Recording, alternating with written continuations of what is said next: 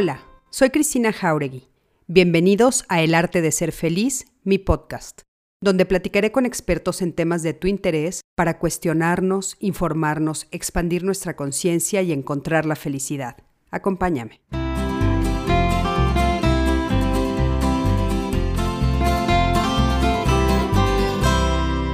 Hola, ¿qué tal? Buenas noches, ¿cómo están todos?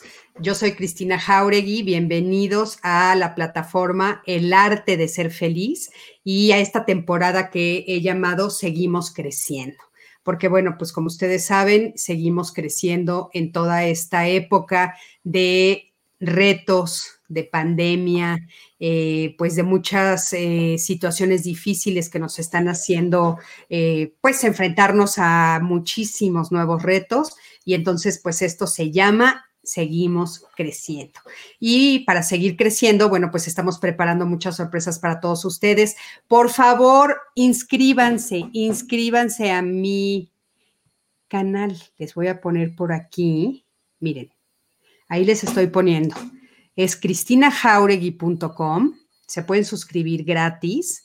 Eh, ya está nueva la página, quedó padrísima, quedó preciosa y a todas las personas que estoy invitando a estos lives, las estoy poniendo en una, en una foto padrísima que no va a ser la excepción, mi invitada también va a estar ahí.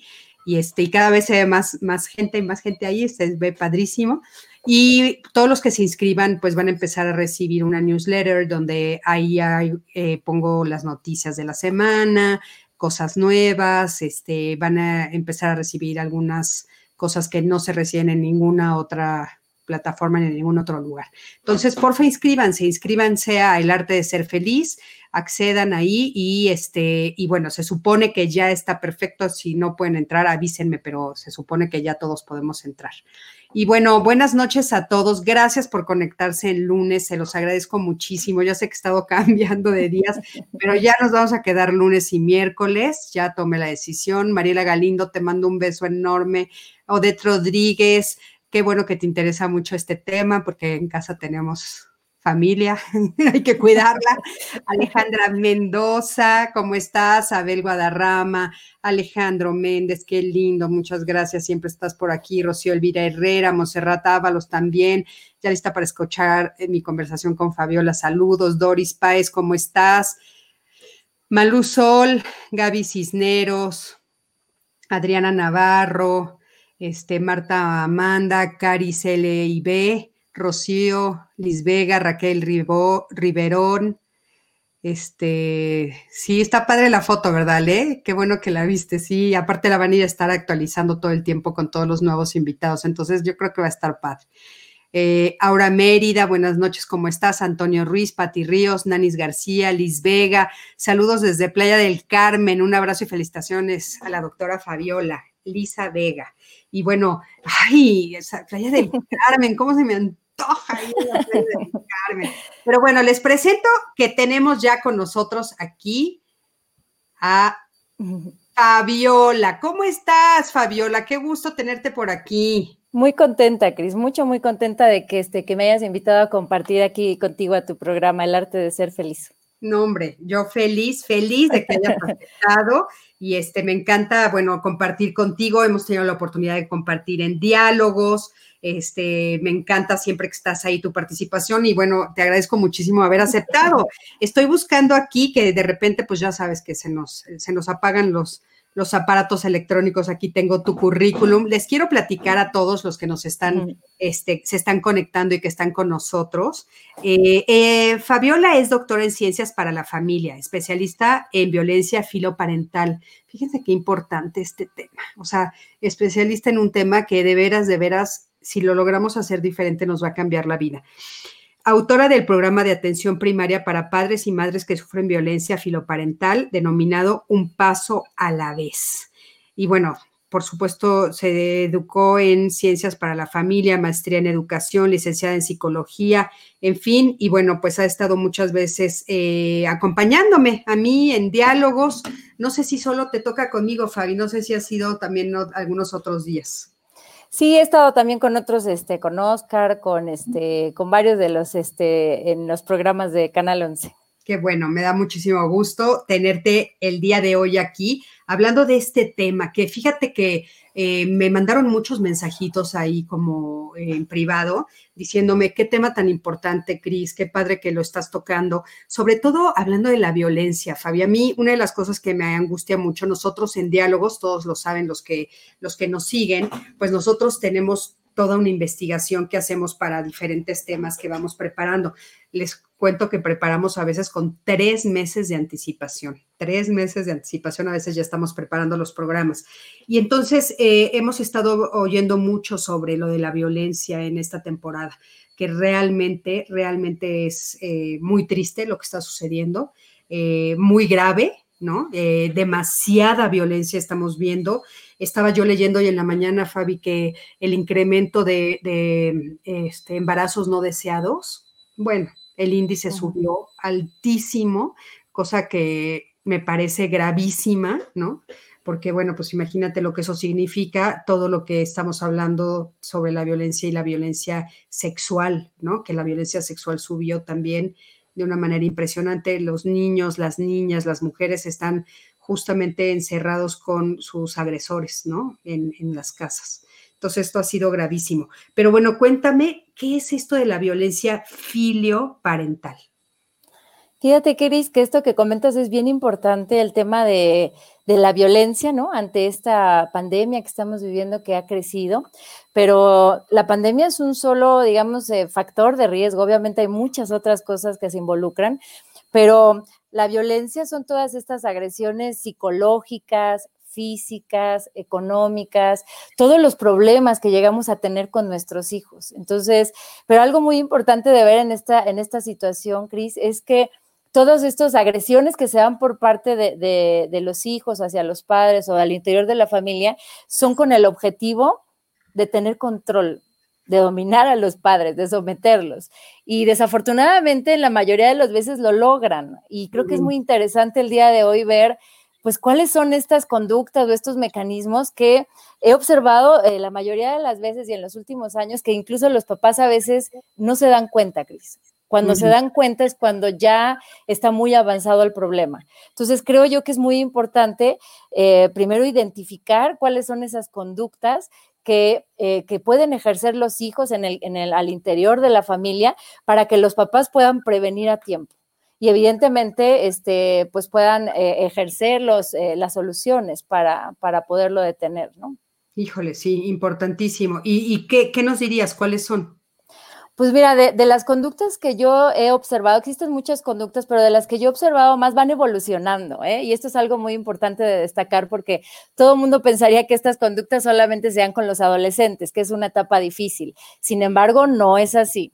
Hoy en día hay estudios, ¿no? Y, yo estoy haciendo un estudio muy importante que, que, revela que efectivamente empieza desde los niños muy pequeños, o sea, desde los cuatro o cinco años de edad ya hay estas conductas. Entonces, las primeras son muy digamos, como eh, se podría decir, ante los ojos de los papás no se ven, ¿no? Eh, son como desapercibidas, que es de negar.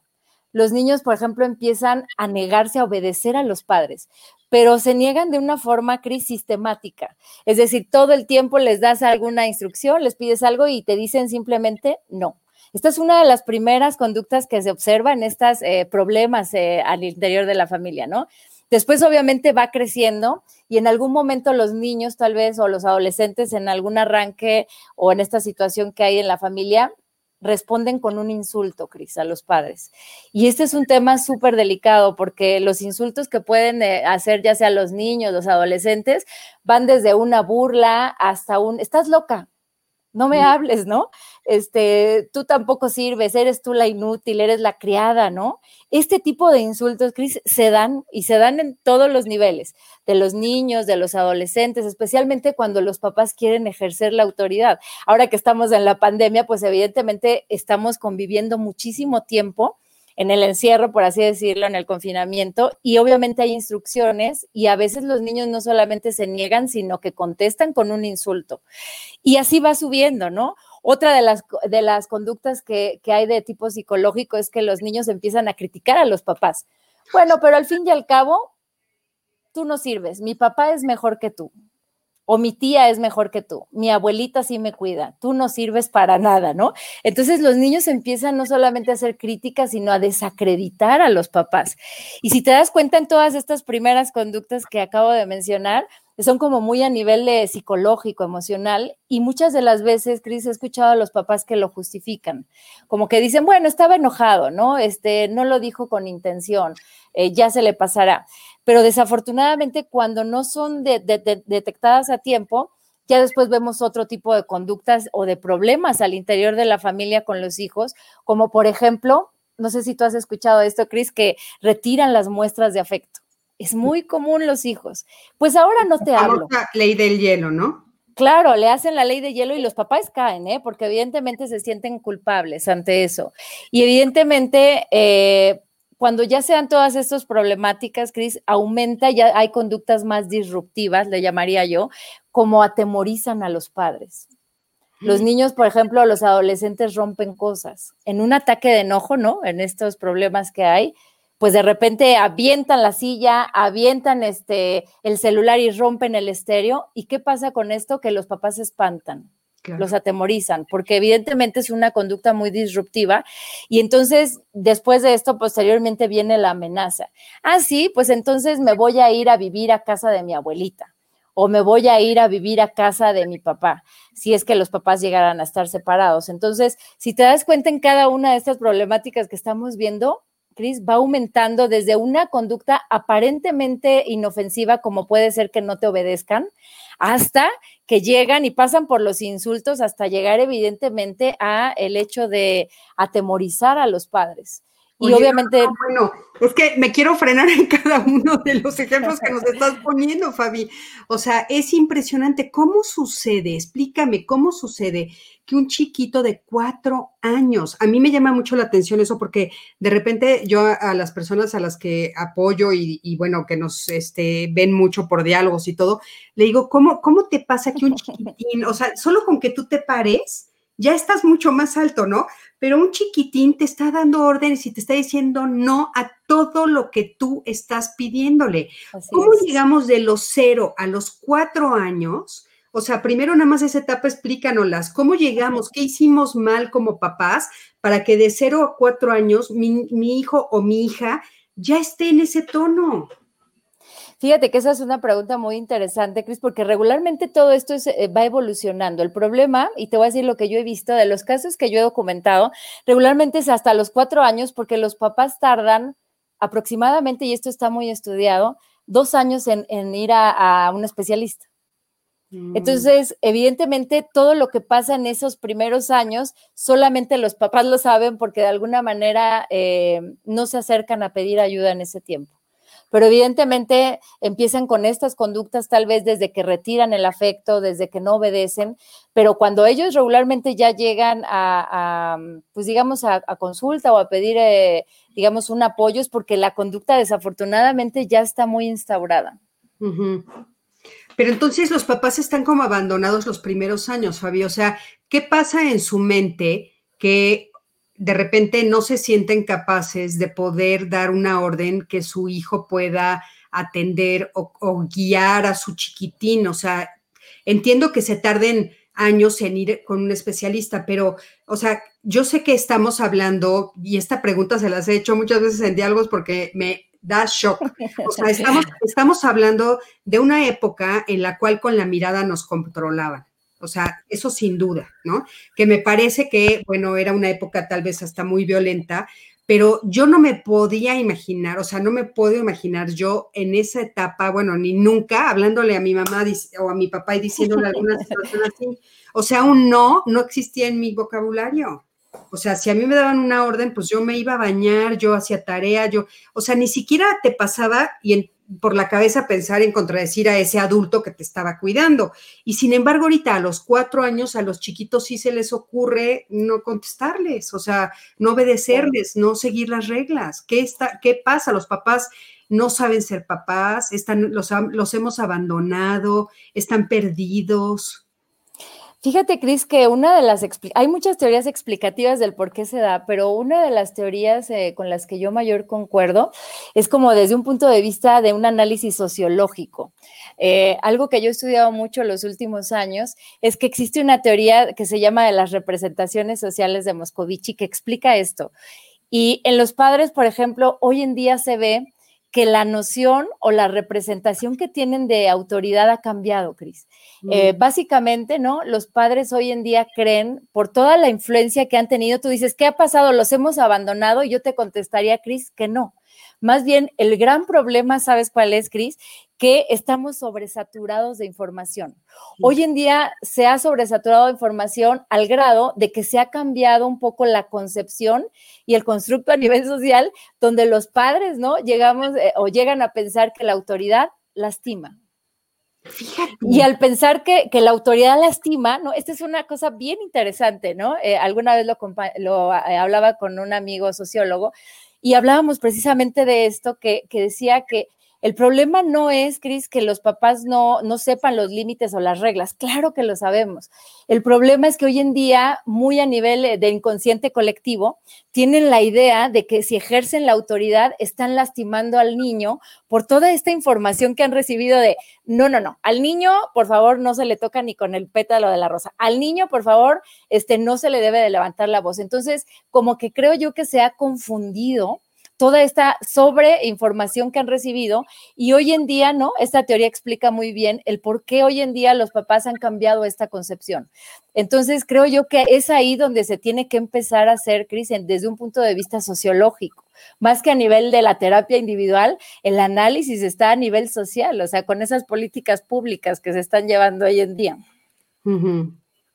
No, bueno, fíjate que una, una de las cosas que, yo me puse a investigar porque escribí un libro sobre el bullying y justamente yo me, me, enfoqué un poco en esa idea de, bueno, ¿qué está pasando? ¿Por qué de repente los niños están siendo tan violentos y demás, no?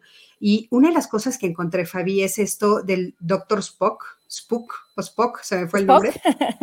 ¿Te acuerdas de ese? Eh, fue un doctor que sacó un libro en los años 60 donde justo empieza con la idea de no tenemos que traumar a nuestros niños y entonces a los niños hay que dejarlos en libertad y no hay que traumarlos. Y yo lo que siento, no sé si coincides conmigo, pero yo lo que siento es que entonces hay una generación que se queda, a eso me refiero como abandonada, entre la generación que sabía con la mirada controlar, a esta generación de ahora que no sabe qué hacer, ¿no? Es tanta la información, como bien dices tú, que no sabes qué hacer y entonces de repente es todo, lo voy a traumar, este, el derecho de los niños, eh, pero entonces de repente las preguntas que nos hacen mucho, nos acaban de hacer las preguntas en diálogos y las obligaciones de, de ellos, ¿dónde quedaron sus obligaciones? Y hay algunos especialistas, te quiero contar, que llegan y nos dicen, es que no hablemos de las obligaciones, son sus derechos de lo que vamos a hablar. Pero bueno, pero es que yo creo que también tienen que haber obligaciones de los niños porque, pues bueno, no pueden crecer como, como hierbita este, libre en el campo, ¿no?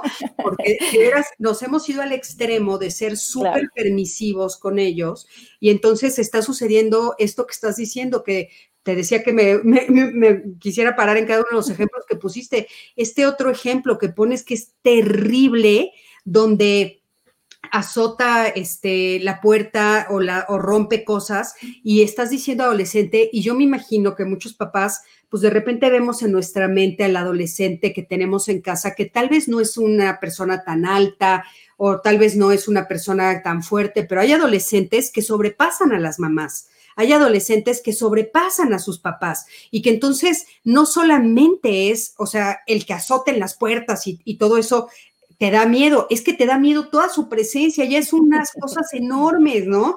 Y entonces, ¿cómo llegan a ser tan violentos dentro de un ambiente en el que se supone que tendríamos que respetarnos todos? Fíjate, Cris, que eso que dices es bien importante porque esto de, las conductas donde empiezan a golpear, a romper cosas, evidentemente lo puede hacer tanto un niño eh, pequeño como un adolescente. La gran diferencia es que cuando el adolescente, eh, pues obviamente ya creció, tiene fuerza, es un hombre, pues evidentemente ya hay alguna situación de riesgo, porque se, o sea, lo que se tiene documentado es que las mamás casi siempre son más receptivas de estos em, incidentes familiares.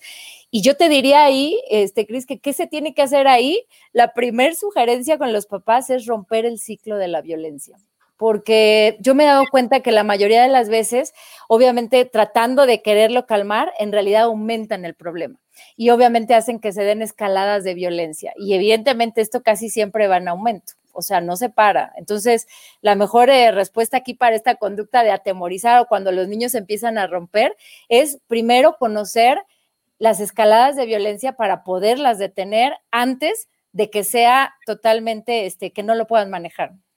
Fíjate, pero ¿cómo, Fabi? Porque, por ejemplo, tú me estabas diciendo eh, que se dan los, eh, que hay tipos de escalada, ¿no? Con los que aumenta la violencia. ¿Nos puedes explicar? Perdón, antes de que nos los expliques por aquí, alguien nos está haciendo el favor de poner el nombre del libro. Gracias, Patti Lorenzo. El del Doctor Spock, aunque se escribe así, lo corrigió ella también, Spock, porque lo mando yo. Sí, ese libro fue el que dicen muchas generaciones que nos hizo mucho daño. Pero bueno, ¿Cómo se da esta escalada, Fabi? ¿Cómo se da esta escalada de, violencia? Aquí me pusiste que hay diferentes formas en las que se da la escalada o tipos de escalada. Fíjate, Cris, que hay, eh, o sea, cuando, cuando uno de, los nuestros hijos o los menores tienen una conducta agresiva, hay dos formas de responder, que son las escaladas. La respuesta dura o la respuesta blanda.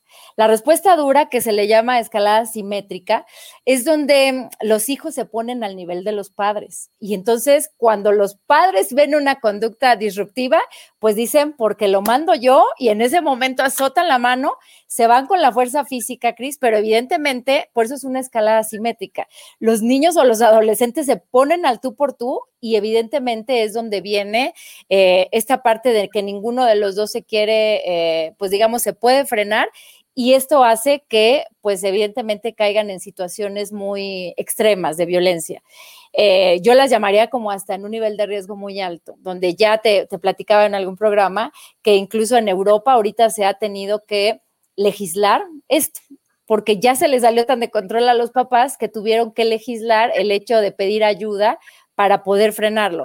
Pero esto en parte, Cris, tiene que ver mucho con las respuestas de los padres. Si los padres son... A ver, perdón, ¿cómo, ¿cómo, lo legislaron en Europa? Ay, se te fue el sonido. Perdón. No te oigo, Fabi. A ver, quita los audífonos tantito. No. Algo sucedió. Veo. Ahí estás. Perdón. Perdón por mi micro. Entonces, fíjate, a principios del 2010 en España se reportaron más de 5 mil casos de esta violencia filioparental y entonces se legisla que los padres de alguna manera con los menores de edad puedan denunciar las agresiones. Y desafortunadamente ese es el, el extremo eh, pues más trágico y evidentemente nadie quisiera que eso pasara en México o en cualquier otra parte del mundo. Entonces, a partir de que esto se legisla es que todo esto empieza a cobrar como mucha relevancia a nivel internacional. Y con lo que yo te platicaba ahorita de las escaladas, es que el grave problema está en que los papás en estas escaladas se ponen al tú por tú, este, Cris, en lugar de ellos, y ahorita vamos a hablar de las soluciones, pues obviamente son el adulto. Ellos tendrían de alguna manera que no engancharse con esas provocaciones. No importa qué tan hostil sea la, la provocación de los hijos. Sí, pero lo que pasa es que de repente nos sentimos como eh, ahora sí que sin herramientas, ¿no? Y entonces, bueno, a lo que te refieres es que si mi hijo empieza a ser violento, entonces yo también empiezo a ser violento y entonces a eso te, refieres con que es eh, simétrico. O sea, los dos estamos en, o las dos, porque también pasa con las hijas, las dos o los dos estamos en el mismo nivel de violencia, violentándonos verbalmente y después es ambos y después eso por supuesto puede escalar otra cosa. ¿A qué se le llama entonces la complementaria? Fíjate que la complementaria es una respuesta blanda, o sea, ante que, regularmente adoptan los papás, que es todo lo contrario. Eh, es decir, en el primer lugar, a lo mejor son demasiado este, violentos ellos mismos para querer controlar la situación, lo cual, pues, evidentemente no pasa. Y la otra de complementaria es que se van a una respuesta de sumisión. Pues ya no te digo, algo ya no te digo nada, e incluso le suplican y utilizo la palabra suplicar con mayúsculas, al hijo que por favor pare. Y evidentemente cuando el hijo ve al papá en una posición de súplica, Cris, por eso se le llama complementaria, las exigencias del niño crecen. Y evidentemente el poder aumenta. Por eso es que cuando uno trabaja la violencia, es bien importante identificar qué reacción estoy teniendo como papá. ¿Dura pero dura yéndome a los golpes, siendo simétrico, que lleva obviamente a más violencia, incluso a llegar a los golpes físicos entre ambos, o me estoy yendo al otro, al otro extremo de ser totalmente sumisa, donde le suplico, por favor, a mi hijo que, que no haga esto, ¿no? Y ambas tienen consecuencias, evidentemente. Bueno, ¿cuál sería la consecuencia entonces de la complementaria, por ejemplo? Pues que los niños, por ejemplo, asumen totalmente un rol parental, Cris, asumen totalmente la superioridad y el rol eh, de autoridad en la casa. Claro, por supuesto. ¿Y la otra, la, en, la simétrica? Pues la consecuencia ahí, Cris, y la más grave que yo he visto es eh, relaciones fracturadas en la familia. Y esta parte es muy triste, porque cuando tú como familia este, observas que, que tú con tus hijos ya llevaste al nivel máximo que es eh, pues ya llegar a los golpes con tus propios hijos, evidentemente la relación se rompe, se fractura. Y yo te puedo decir que incluso en terapia, en, el programa que yo estoy trabajando de un paso a la vez, es muy, tardan mucho tiempo, Cris, en volverse a reparar esas relaciones. Es decir, los padres no logran superar que el hijo ni siquiera es eh, imaginable que un hijo golpee a un padre, pero hoy en día ya se da y es muy común. No, muy común, muy común, lo hemos visto en las estadísticas, son altísimas, es, es realmente terrible. Y, aparte, creo que a veces se, se, pueden como complementar un poco las dos, ¿no, Fabi? Porque, o sea, creo que empieza como en esta escalada y empiezan a violentarse, violentarse, y después brincan a, a veces a la complementaria cuando el hijo ya les pegó. O sea, cuando ya les pegó, entonces ya empieza a rogar, ¿no? Ya, por favor, ya, ya frena, no digas esto. O sea, es, es un círculo terrible. Pero bueno, nos estabas diciendo que hay cosas para, para poder este, hacer, que podemos hacer cosas, y aparte me pusiste varias, así es que cuéntanos, ¿qué podemos hacer? Bueno, Cris, una vez que uno ya ve el problema, ¿no? Con los niños o con los adolescentes, uno se pregunta ahora cuáles son las soluciones. Fíjate que, que existen muchos programas, ¿no? A nivel internacional incluso se ha estudiado mucho sobre la efectividad de cada uno de los programas, ¿no? Em, y evidentemente existen programas que son eh, desde una terapia familiar, pero la desventaja que yo veo con estos programas, Cris, es que son muy largos. La terapia familiar, por ejemplo, sistémica, que trabaja para modificar estructuras familiares, es mucho, muy larga. Y a veces, desafortunadamente, cuando están en una situación apremiante, la familia lo que quiere es una solución. No, no, no, puede aguantar seis, siete meses de terapia hasta que se dé la modificación de la estructura. Ese es mi, punto de vista, ¿eh? Y un poquito lo que se ha comentado. Estoy de contigo. Yo creo que hay cosas en las que hay que actuar en ese momento, porque, eh, o sea, tal vez seis meses después ya no estamos hablando ni siquiera con las personas, porque en estos casos, Fabi, supongo que inclusive hay muertes. Sí, claro, sí pueden llegar este, en casos muy extremos a, eh, en un problema de violencia filioparental amenazar a los padres. Claro, y llegar a matarlos tal vez, ¿no? O sea, eh, en algunas ocasiones. Sí, en casos ya muy extremos, este, pues ya los papás, eh, a mí me han platicado muchas experiencias donde ya tienen que mandar o pedir apoyo a la policía. Entonces, o a los vecinos, ¿no? Pero lo importante aquí es pensar en las soluciones, ¿no? Este, que es este, mucho el, objetivo de este programa en el sentido de cómo podemos resolver los problemas. Fíjate que hay otro tipo de programas que tienen un enfoque más humanista un poquito más centrados como en esta parte de, la empatía con los papás, pero sobre todo en el hecho de encontrar esta parte de soluciones que permitan por lo menos, eh, primera, este, obviamente desescalar estas respuestas que han tenido y existe un programa muy interesante que habla sobre la resistencia este, pacífica. Este programa a mí me encanta porque yo he visto que tiene resultados y es mucho, muy efectivo. Y, básicamente son cinco pasos que si quieres podemos ir este, ahondando y si, y si la gente del público tiene alguna pregunta, pues no la puede hacer. El primer paso es este, precisamente poder eh, resistir de manera pacífica, que básicamente, Cris, quiere decir no engancharse. No engancharse, no importa eh, qué tipo de conducta tenga el hijo, como estas que acabamos de hablar nosotros, de si el hijo me gritó, si el hijo me dejó de hablar, si el hijo me recordó a mi madre, si el hijo, no importa qué es lo que haga, yo no me engancho. Eso es lo primero lo primero que deben entender. Pero dices, cuando dices tú, Cris, qué difícil, claro que es difícil porque la primera reacción es, pues yo soy la, a mí no me vas a hacer esto, pero el no me vas a hacer esto desafortunadamente viene con violencia de los padres. Claro, porque ya estás, como tú bien dices, ya estamos en una situación que es bastante desagradable. Entonces, a ver, pongamos el ejemplo, o sea, eh, empieza a levantarme la voz, mi hijo empieza a, a subir de tono, ¿yo qué tengo que hacer? ¿Me volteo y me voy? bueno, más que evita, este, voltearte y te vas, evito la provocación. Tal vez le puedes decir en este momento, noto que estás un poco alterado y yo creo que es mejor que hablemos después y me voy con todo y lo que me haya dicho. Obviamente, por dentro, cualquier papá, Cris, vamos a estar este, como la olla express, furiosos a punto de explotar por lo que nos dijo y probablemente incluso con el dolor de lo que nos haya dicho. Sin embargo, en ese momento es la evitación. Veo que estás eh, muy molesto y no es el momento este, para hablar ahorita. ¿Y te vas? Y te vas. Si yo me siento muy molesta también, igual me siento muy molesta, es momento de irme. Me puedo ir a mi cuarto, a la cocina, al jardín, salir a dar una vuelta, pero, o sea, resistencia pacífica, o sea, no voy a entrar, no me vas a provocar. Ok, ese es. el primer paso. Muy bien. Ese es el primero. ¿Y para qué se hace ese paso, Cris? Para precisamente evitar las escaladas simétricas.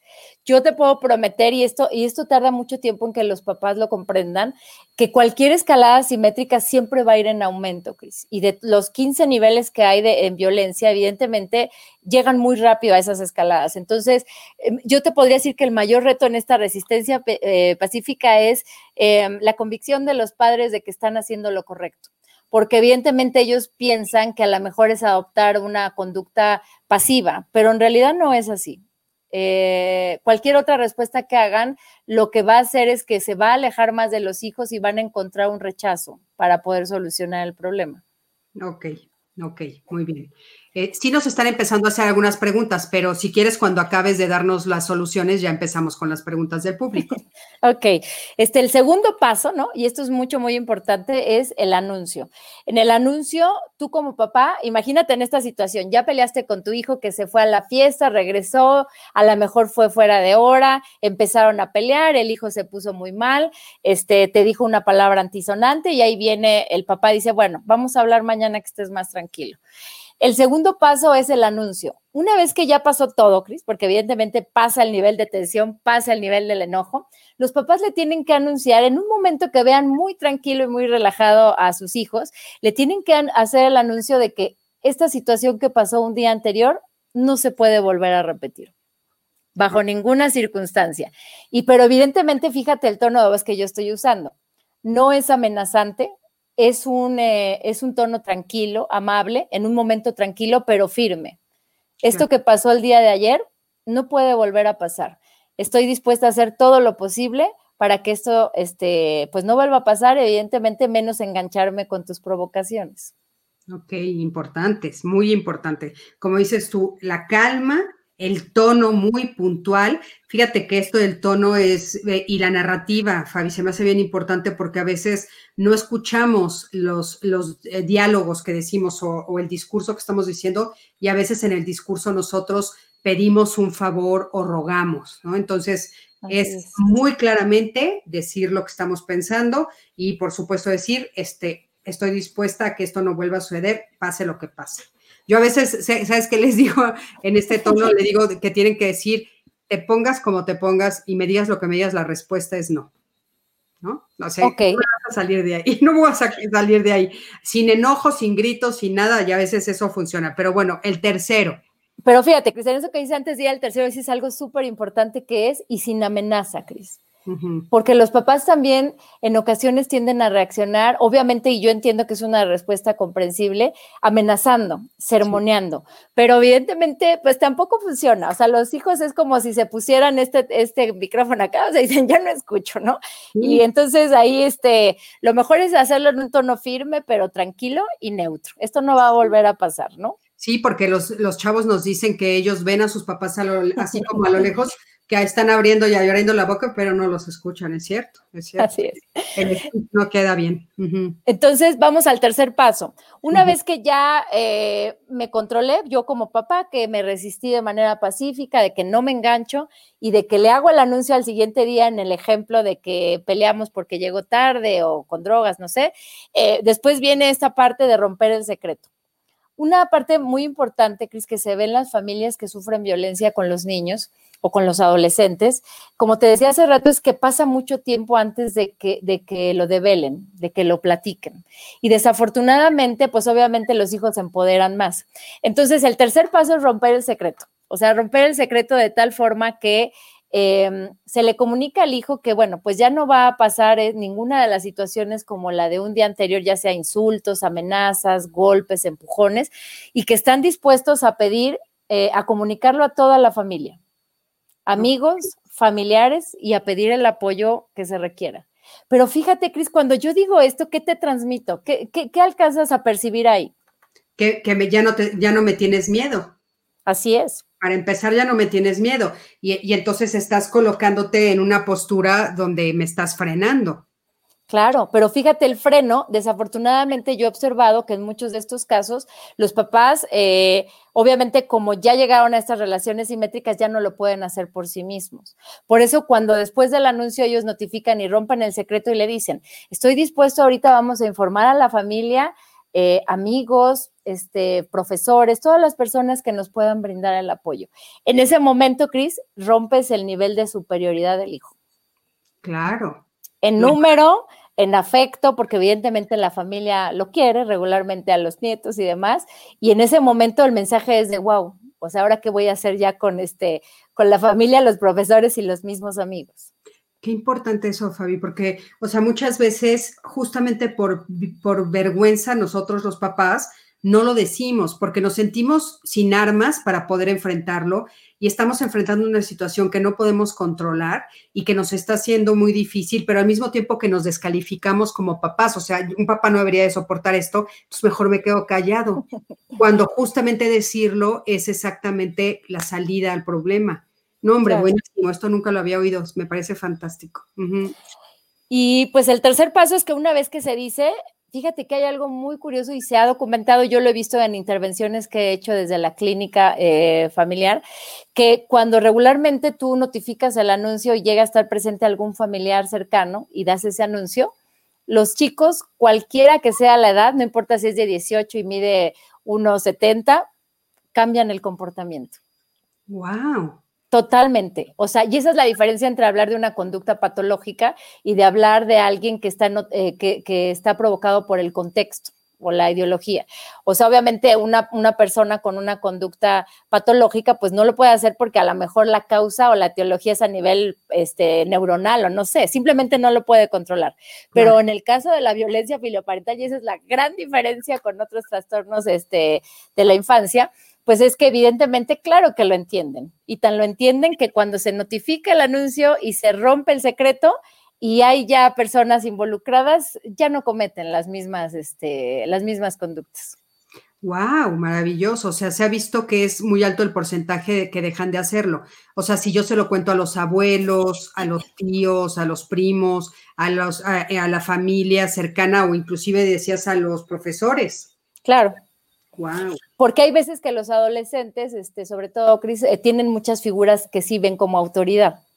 Probablemente a lo mejor no, no en ese momento no es el padre por la situación, pero es, probablemente es un profesor o probablemente es este el tío. Entonces, regularmente esas personas por eso se utilizan como una red de apoyo, una red de apoyo para encontrar la solución a lo que a lo que momentáneamente pues se me salió de control porque pasó mucho tiempo antes de hacerlo. Entonces, el tercer paso es romper el secreto buenísimo.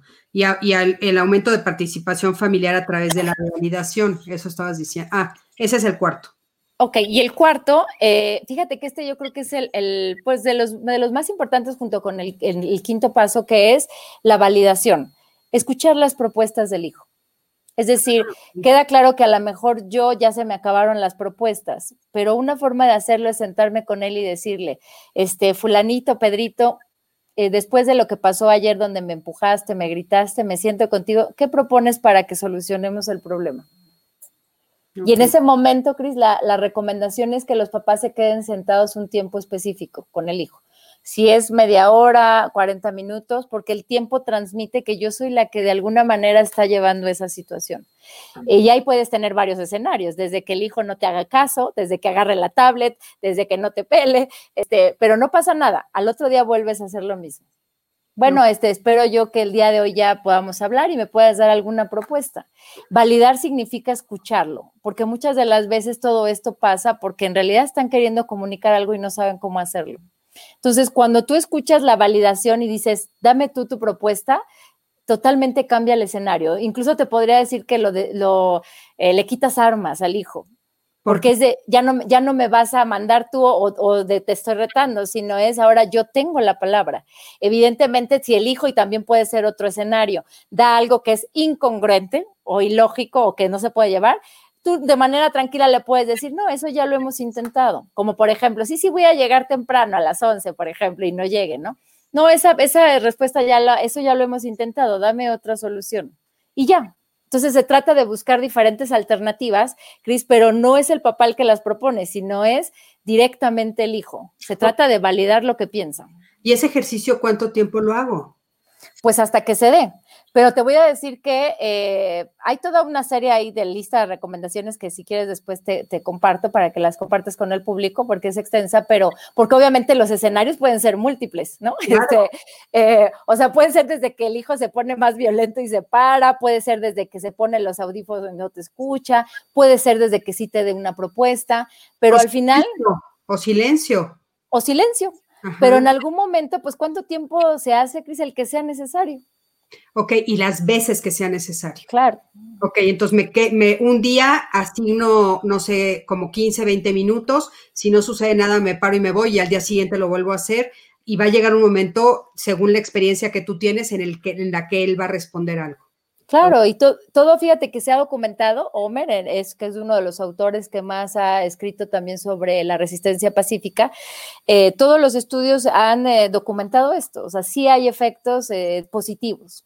Desafortunadamente, las respuestas que a veces encontramos, Cris, con los papás es, no tengo tiempo, ya me cansé, ¿no? Ay, ya me senté dos días, doctora, ya no puedo el tercero, ¿no? No, esto no va a funcionar. Deciden rápido, Cris. Es que yo creo que una de las cosas que sucede ahí es justo lo que nos decías tú al principio, del tiempo que nos tardamos en pedir ayuda. Y entonces, ese, o sea, yo ya pido ayuda cuando estoy agotada, Fabiola, muchas veces, ¿no? Desgraciadamente, como en México, todo este tema de la salud mental, de la salud emocional, está tan mal visto todavía, estamos cambiándolo, pero está tan mal visto. Entonces, la gente por eso se tarda mucho tiempo. Si vinieran un poco antes a pedir ayuda, no llegarían tan cansados, ¿no? Y tan, tan lastimados, porque muchas veces ya son muchas las ocasiones en las que han sido violentados por sus hijos y sus hijos violentados por ellos, ¿no?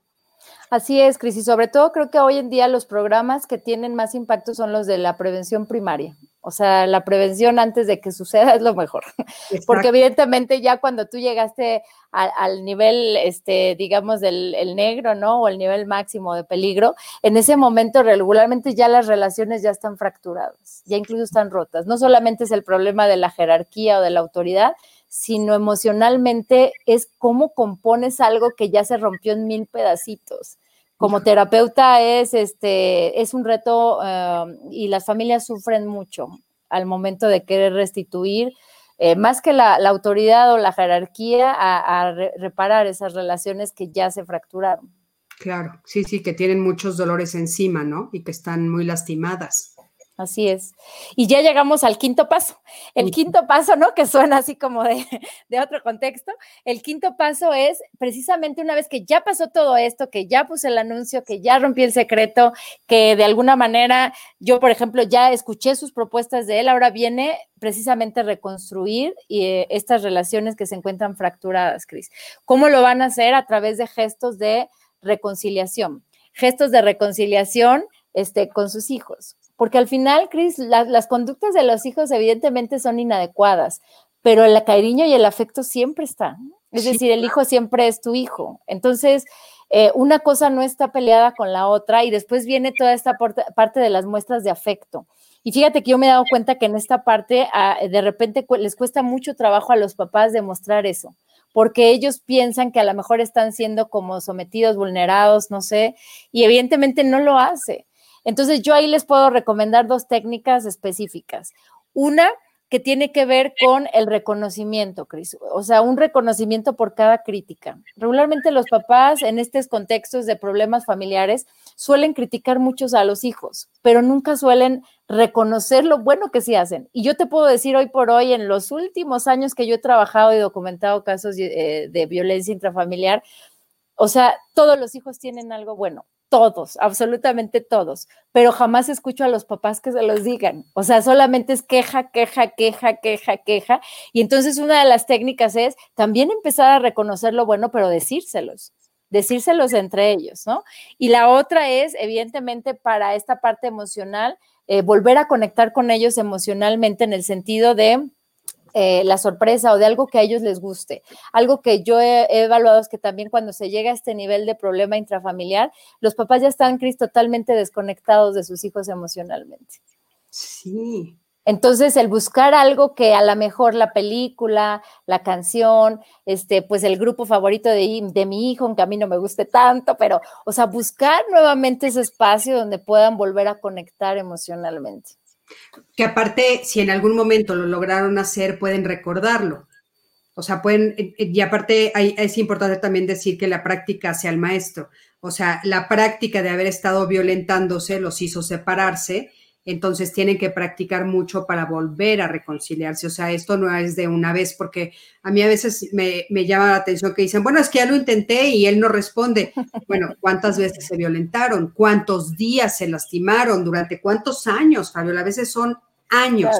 ¿No? Fíjate, Cris, eso que dices, en verdad este, te admiro por hacerlo ver, porque sí, esta parte, o sea, los papás a veces desisten muy rápido, Cris, o sea, pasa un mes y es que, doctora, el, chico no cambia, ¿no? Cuando en realidad a lo mejor el hijo ha, ha también presenciado, no sé, la misma violencia intrafamiliar, eh, durante 15 años o ha presenciado el abandono de uno de los padres emocional durante 10 años, ¿no? Y ellos eh, pues pretenden que en, un mes ya se arregle el asunto. No, o sea, creo que ahí la, el mensaje muy claro es, Cris, no desistir. No desistir porque al final este, vale la pena y son tus hijos, es tu familia.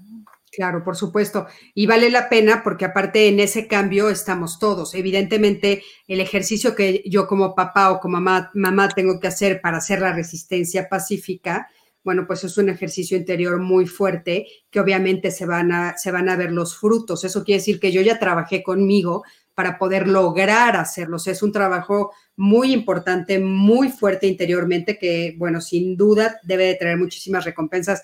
Fabi, wow, hay pocas veces que en estos lives de veras este, me la vivo diciendo wow y qué bárbara, como dice Oprah Winfrey, puros wow moments, o sea, me encantó, me encantó todo lo que nos platicaste, puntual, buenísimo. Mira, vamos a ver algunas de las preguntas que nos estaban haciendo por aquí. Ahora lo dijiste tan claro que no, no, no creas que hay muchas dudas, qué bárbara. Hola, sí es social, muchos padres creen que poder que poder es ofender a los niños y adolescentes y educan con malas palabras y con ejemplos aventar puertas, tirar y romper objetos.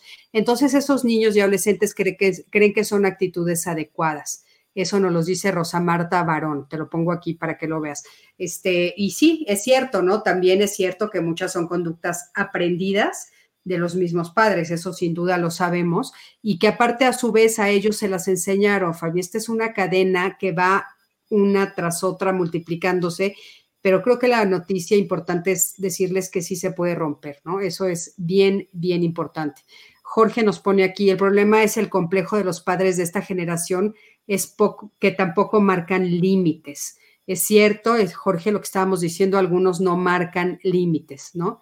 Aquí otro nos pone, las conductas violentas son aprendidas de los mismos progenitores. Y sí, es cierto, son aprendidas de los mismos progenitores. Buenas noches, nos dice Julio Ayola. Excelente tema, en mi opinión, al ser septugenario veo la gran diferencia entre mis hijos y ahora con mi nieto. Yo fui muy duro con mis hijos yo hoy son gente de bien. Ahora mi nieto es hijo único, lo consiente ni es berrinches y grosero con sus padres. Conmigo me obedece y respeta. ¿Quién está bien? Te pregunta Julio Ayola. ¿Qué le diríamos, Fabián? Bueno, eso es un problema complejo, evidentemente, porque eh, ya veíamos que tampoco es bueno ser tan rígido, Cris, ni tan blando, pero creo que en algún momento más bien esta persona tendría que ayudar a los padres a que ellos asuman su rol, ¿no? Y respetar en este caso las fronteras que, le competen a cada uno de los, de los padres. Fíjate, Cris, que se ha encontrado en esto que nos, que nos escriben. Hay hoy, hoy dos estilos de crianza que se asocian mucho con la violencia filioparental y uno precisamente es el delegante, el delegante y el sacrificante o el intermitente. En el caso de elegante es eso. Hoy en día las parejas o las familias, como tenemos que eh, pues trabajar regularmente ambos padres, ha habido otro desarrollo profesional y bueno, lo que ya sabemos, obviamente delegamos muchas de estas situaciones a, los abuelos, a otros familiares y evidentemente el hijo, eh, las conductas de, de negación se dan con los padres, pero ahí más bien como abuelos o las personas que se está delegando, tenemos que ayudar a los padres a que ellos recuperen esa autoridad. Claro, importantísimo. Ayudar a los padres y también entender que son momentos difíciles. Creo que esto que nos dice Julio es justo lo que estábamos comentando tú y yo al principio, que son estos dos extremos, ¿no? Padres que fueron eh, que nos controlaban con la mirada, que fueron muy, muy estrictos con nosotros, y ahora, ¿no? Y, aparte dicen mucho eso y son gente de bien, y ahora, bueno, pues estos papás que no saben qué hacer, ¿no? Que creo que también es lo que está sucediendo. Muchas gracias, Cristina, excelente Fabiola, por dar solución en tiempo y forma para ser mejores papás y mamás. Mis, sus hijas son de 14 y 16 años. Pati Ríos, estoy segurísima que te va a funcionar todo lo que nos enseñó hoy Fabiola. Eh, la licenciada Isabel Madrigal dice, si los hijos empiezan a tomar dinero, robar es parte de la violencia que ejercen con los padres o es otro tema. Gracias, doctora Fabiola. Gracias, Cristina. ¿Qué opinas? ¿Es el, ¿Es el mismo tema o es otro tema, Fabi? No es el mismo. Querida Isabel, te mando un gran saludo. Este, Fíjate ahí, Cris, que eh, es el mismo tema, porque al inicio yo describí como todas estas conductas como a nivel psicológico y las que se dan a nivel ya eh, físico, pero hay otro tipo de conductas que es otra lista del económico. Y las conductas, por ejemplo, de robo a los padres para, para comprar ciertas cosas es muy común. Incluso se da una especie de extorsión, ¿eh? Los hijos a través de las amenazas les quitan dinero y me ha tocado ver hijos que ya adolescentes los amenazan con las tarjetas de crédito.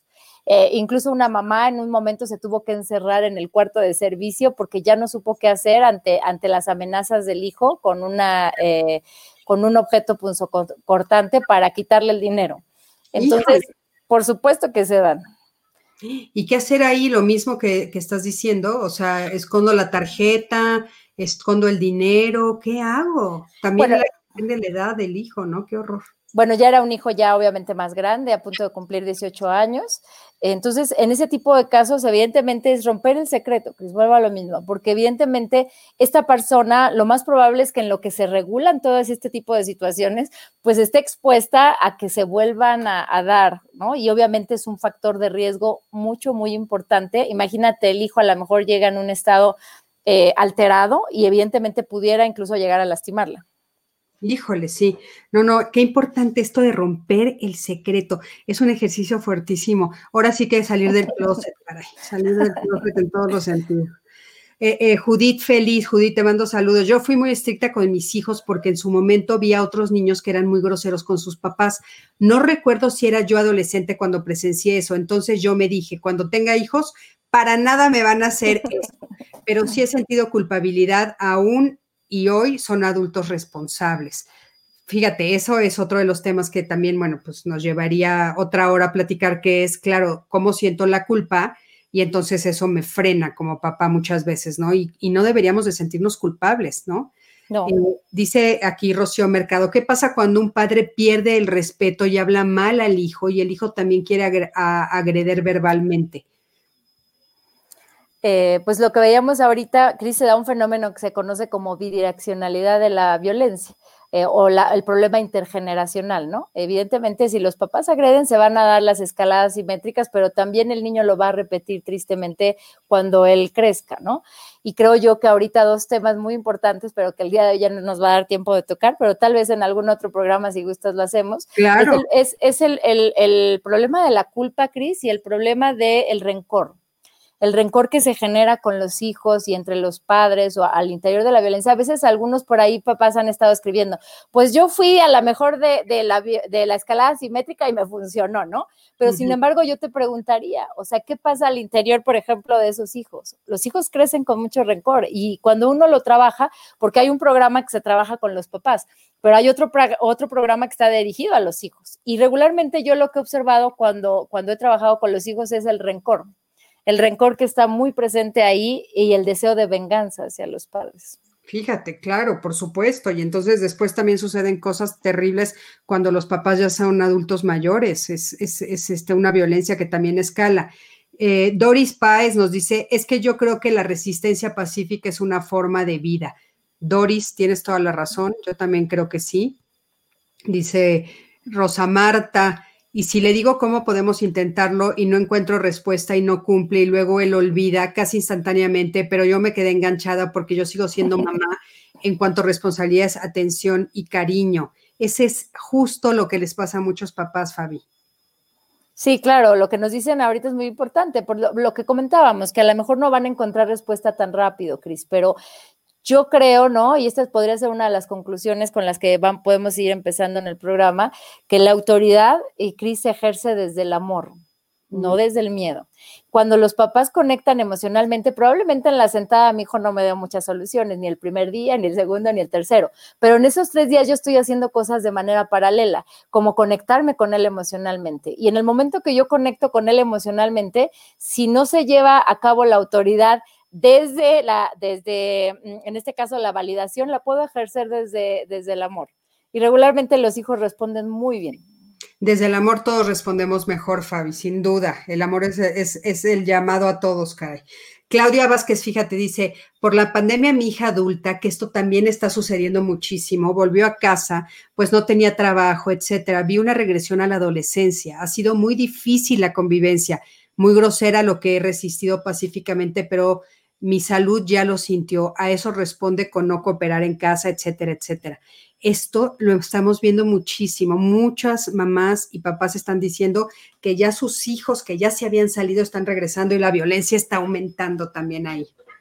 Fíjate, Cris, que aquí sería importante ver en ese último comentario de Claudia, que obviamente regresó la hija y se están dando todas estas situaciones, eh, pues cómo ha marcado precisamente estos límites, pero sobre todo también eh, dice, bueno, yo he resistido, pero sí ha develado el secreto, porque casi te puedo prometer que la familia a veces cuando se da esa situación de, em, pues de estas agresiones o de escaladas, o sea, la gente no sabe, ya sea por vergüenza o algo, pero cuando ya saben que otros familiares también están al tanto de ello y que los apoyan, regularmente bajan, bajan este la guardia. Claro que baja, es que se me hace genial esto que nos estás diciendo. O sea, fíjate que a mí me educaron justamente al contrario, es, era así de los trapos sucios se lavan en casa, no se dice nada, no que. Y entonces de repente estás en mucha soledad, Fabi. O sea, hay cosas que tienes, que estás enfrentando tú muy sola por esa idea de que tienes que hacerlo sola. Me parece fantástico esto de decir, oye, esto es lo que estamos viviendo y entonces la persona va a ser observada por personas que lo aman o que la aman. Y entonces, claro, eso también le va a ayudar al autocontrol. Seguramente se va a regular. Es que, bueno, me parece genial. Este, sin duda, todo esto, pues bueno, yo creo que la resistencia pacífica, la base, sin duda, es el amor, el amor que les tenemos a nuestros hijos y las ganas de que esto se solucione. Fabi, de veras, mil gracias. Fabi, ¿qué te hace feliz? Híjole, Cris, bueno, es que a mí me hacen muchísimas cosas muy feliz, pero este, evidentemente una de ellas es este, mi familia, ¿no? Mi esposo, mi hijo, este, Itan, que ahorita le mando un saludo, nos está viendo, ¿no? No sé si me mandó saludos, pero dijo, mamá, yo te voy a escribir en el chat para saludarte, ¿no? ¿Cómo se llama tu chiquitito? Se llama Itan Emiliano, no sé si me habrá puesto saludos porque dijo, te voy a mandar saludos, pero bueno, eh, obviamente me hace muy feliz estar con mi familia, pero sobre todo también, Cris, me hace muy feliz este, el enseñar. Fíjate que en la enseñanza he encontrado este, una vocación y un camino muy bonito en el hecho de transmitir conocimiento, pero sobre todo de formar gente, en el sentido de la ética, en el sentido de la responsabilidad que implica, por ejemplo, ejercer una profesión eh, que cuida la salud mental de las personas. Para mí eso me hace muy feliz. Ay, qué bueno, padrísimo, Fabi. Pues mira, estás, en, estás justo en lo que te hace feliz. Eh, si pudieras tener un superpoder, ¿cuál sería y por qué? Mm, fíjate que yo escogería el poder de eh, Charles, de los X-Men, la telepatía. la telepatía. La telepatía no quiere decir que escuchas todo lo demás, ¿o sí? Fíjate que en esta película plantean algo súper interesante, que no solamente es que lo escuchan, este, Chris, sino que este, este líder, que es el líder de todos los X-Men, tiene el poder de poder eh, influir sobre la gente. Creo yo que yo lo podría utilizar para, para hacer este cambio de creencias que luego limitan mucho a las personas. Sí, interesante. Y, eh, si pudieras ir a cenar con un personaje histórico, ¿a quién elegirías? Eh, bueno, indudablemente sería un filósofo. Yo creo que escogería tal vez a Sócrates o Aristóteles. Muy bien. Para ti, ¿qué es lo mejor de la humanidad? La generosidad. El poder este, estar dando siempre, Cris. Estar dando siempre más allá este, de, ti, ¿no? Pero obviamente sin esperar nada a cambio. Fabi, ¿qué estás leyendo? ¿Qué nos recomiendas? Fíjate que yo les voy a recomendar un libro que, que, acabo de terminar, pero que a mí me súper, súper, súper encantó, que es el diálogo estratégico de Giorgio Nardone. Ok, ¿de qué trata? Pues habla precisamente de esto, del poder de la persuasión, eh, Cris, pero sobre todo de cómo comunicarnos. Creo que el problema que se da a nivel de las familias es de comunicación. Y este libro de Giorgio Nardone es maravilloso porque te habla de todo lo que nos bloquea la comunicación, las amenazas, el recriminar, el echar en cara, o sea, todo eso nos lleva al fracaso pero Nardone lo plantea de una manera maravillosa, donde al final te plantea precisamente un diálogo estratégico a partir precisamente de, las preguntas como lo hacía Sócrates. O sea, un poquito escuchar al otro, escuchar qué tiene él que decir. Y esa, Cris, creo que es la mejor eh, solución o salida para muchos de los problemas al interior de las familias. Buenísimo. Eh, ok, ¿dónde te pueden localizar, Fabi? Eh, Cris, me pueden encontrar en mis redes sociales, así como Blanca Fabiola González Moreno, y este, pues ahí vienen todos mis datos, por ahí me pueden contactar. Perfecto, estás en todas, estás en Facebook, en Instagram. Tengo Instagram, sí. Ok, Instagram, Facebook. Eh, ahorita nada más tengo esas dos redes abiertas, que sería la de Facebook y la de Instagram. Perfecto, ahí está, ahí la, la pueden localizar. Fabi, muchísimas gracias, de veras Qué bonita plática, qué clara, nos dejaste muchísimo aprendizaje. Gracias a todos los que se conectaron, se los agradezco muchísimo. Hay muchísimos, bueno, nos están haciendo más preguntas, ya no nos da el tiempo, pero les prometo que vamos a volver a invitar a Fabiola cómo trabajar el abandono. Mi hermana me cuidó de chica y ahora me reclama porque perdió parte de su infancia por cuidarme. Claudia Vázquez, fíjate, nos dice, yo sí lo revelé y no funcionó lo positivo es que inicié terapia y por fin la convencí de acompañarme, así que tengo esperanzas. Eh, en fin, no, pues bueno, es, yo creo, yo creo que, hay que ver cómo fue, pero vamos a verlo, Claudia. Luego nos, nos, nos dices, Alejandra Mendoza dice que eres un excelente docente. Gracias, Ale, un saludo. Eh, Violeta Servín, gracias, excelente tema. Por aquí dicen también, eh, magnífica ponente, fue mi maestra y es grandiosa. Gracias por todo su conocimiento. Norma Irene Bello Vega se conecta. Un abrazo, Norma. Fíjate, Mario Camacho, muy buen poder y muy buen personaje. Mario Camacho, ¿no lo conoces, no? Sí, claro que sí, es un amigo de la Universidad de la Unitec. Ah, ok. ¿Tu marido no está conectado por aquí? Pues no lo, no lo sé, no lo, como yo no tengo aquí las, este, eh, no sé si ahorita esté conectado, pero espero Seguramente sí. Rosa Marta Barrón dice, se nota su felicidad en su forma de hablar sonriendo y usted, Cris, es feliz por haber abierto este espacio. Abrazos, abrazos, saludos. Sí, Rosa, soy muy feliz y por muchas otras cosas más también, pero sí por abrir este espacio. Entonces, bueno, por supuesto que pronto, pronto vamos a invitar a Fabi de nuevo, porque sí se quedaron algunas cosas eh, pendientes. De veras, muchísimas gracias, Fabi. Y les quiero recordar que voy a estar los lunes y los miércoles a las 7 de la noche. Este miércoles tengo a Lino Villavicencio que también muchos de ustedes lo conocen en diálogos, es extraordinario, es doctor, es psiquiatra, y eh, vamos a hablar, ¿sabes sobre qué tema? Sobre las medicinas psiquiátricas, si son adictivas o no son adictivas, si nos ayudan o no nos ayudan. Porque de veras creo que hay que romper ese mito para abrirnos a la posibilidad de la salud mental. Entonces yo creo que va a ser bien importante. Y también les quiero, los quiero invitar a que se conecten con mi queridísimo Jorge Cantero, que ahora vamos a estar haciendo los dos el mismo día, pero Jorge lo hace a las ocho y media, así es que nos da tiempo perfecto de conectarnos con él, que ya sé que lo quiero muchísimo. Y creo que el tema de hoy de él también es muy, muy importante. Les mando besitos a todos. Gracias. Por favor, inscríbanse. Les, les, les vuelvo a decir, inscríbanse, por favor, a mi plataforma El Arte de Ser Feliz. Ahí eh, van a poder tener muchísima información. Eh, de los cursos que estoy haciendo, ya les comenté que estoy a punto de subir el de, el de bullying y aparte, bueno, eh, muchas sorpresas más que vamos a estar pasando por ahí. Muchísimas gracias, Fabi, te mando un beso enorme, buenas noches a todos, gracias por estar aquí. gracias, gracias, Cris.